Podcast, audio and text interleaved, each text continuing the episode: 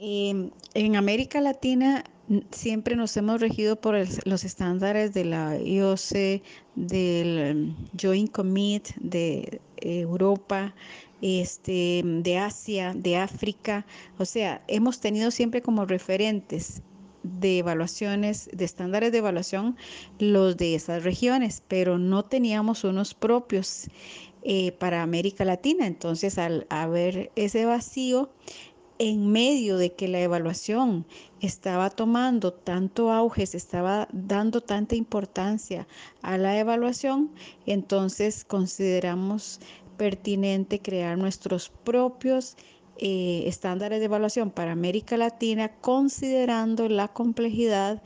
de las diferencias eh, lo complejo de, de, las diferencias de que hay en América Latina en todo sentido, ¿verdad? Desde educación, desde salud, desde pobreza, desde este, todo lo que tiene que ver con desarrollo de los países latinoamericanos. Hay mucha diferencia entre los países latinoamericanos, entonces eh,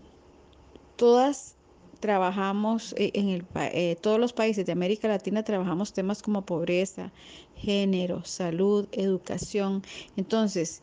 hacer evaluaciones de esos temas em, requería también que pudiéramos proponer em, estándares de evaluación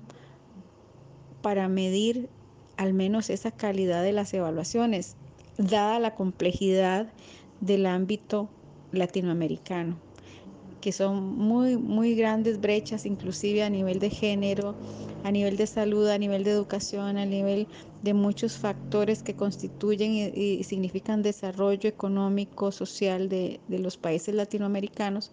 Entonces, tener como una guía, un referente, un marco de referencia para considerar una evaluación de buena calidad era necesario acá en Costa Rica, eh, acá en Latinoamérica porque Latinoamérica no es lo mismo que Asia, no es lo mismo que África, no es lo mismo que Europa. Entonces necesitábamos tener nuestros propios este, estándares dada la complejidad y la diferenciación acá en América Latina.